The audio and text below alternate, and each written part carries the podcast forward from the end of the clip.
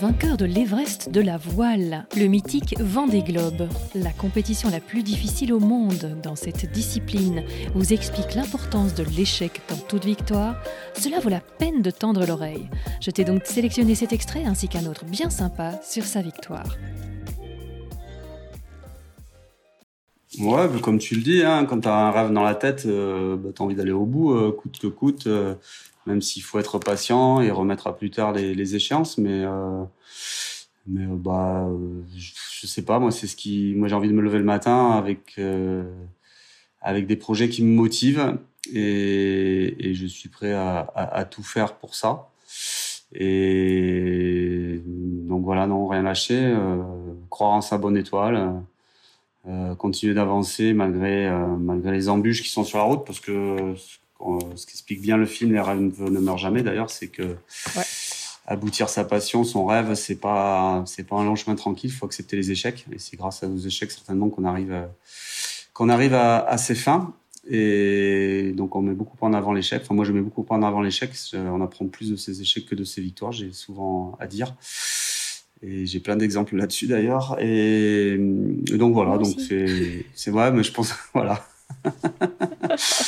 c'est important de le dire aux jeunes parce que, parce que bah, les, les, les, jeunes ont, ont, peur de l'échec et parce que la société leur fait peur par rapport à ça. Il faut absolument réussir, réussir, puis réussir de suite. Maintenant, c'est pas ça la vie. Sur les réseaux sociaux, sur lesquels ils sont énormément, c'est toujours ça. Hein. réussir ça en trois jours, gagner de l'argent facile, la vie. Euh, voilà, mm. faites ça en, en un mois. Euh, non, mm. non, attends. Non, mais la vraie vie, c'est pas ça. C'est sûr que la vraie vie, c'est pas ça. Ouais. Donc voilà, donc c'est important de leur expliquer. Et puis moi, ça a vraiment été un peu le toute ma carrière, ça a été un peu ça quoi. Il y a eu des victoires, il y a eu des gros échecs et des victoires derrière et des gros échecs encore. Et puis il y en aura certainement encore. Et tant mieux. J'ai trouvé une interview de, ton pote Sébastien, à qui le journaliste Bastien Loquet euh, a demandé si tu allais refaire un vent des globes euh, suite à cette victoire. Sébastien, il arrive, il a dit euh, j'en sais rien, mais il a dit quelque chose d'un peu rigolo ce matin. Il a dit j'ai gagné, mais je suis pas passé la ligne en premier, donc je vais devoir le refaire. Bah, c'est peut-être, c'est peut-être ce qui me motive le plus. Ouais, c'est vrai que non, j'ai envie d'y retourner. C'est une chance. Moi, j'ai couru après ça toute ma vie, d'avoir des sponsors, de pouvoir faire le tour du monde, le Vendée Globe et tout. Et, maintenant que j'ai ça, que j'ai la chance, que c'est mon partenaire en plus qui m'a proposé de, repartir. Euh, j'ai eu un coup de fil deux jours après l'arrivée où il me dit qu'est-ce que tu fais pour les quatre années à venir? J'ai dit bah attendez, je vais réfléchir un peu. Et donc, euh, donc cette chance-là, oui, j'ai envie de continuer à vivre de cette passion-là parce que c'est une vie quand même euh, trépidante et puis d'y retourner. Et c'est vrai que ce qui me motive le plus pour faire un beau Vendée Globe, c'est ce que j'ai dit. Ouais, c'est j'ai pas pas coupé la ligne euh, le premier, même si j'ai gagné le Vendée Globe. Donc il faut que j'y retourne. Et puis euh, d'autre part, j'ai pas vu le Cap Horn parce que je suis passé très au large, très au sud du Cap Horn parce qu'il y avait du vrai mauvais temps. Et j'ai pas vu le Rocher Mythique. Donc ça fait quand même deux bonnes raisons d'y retourner.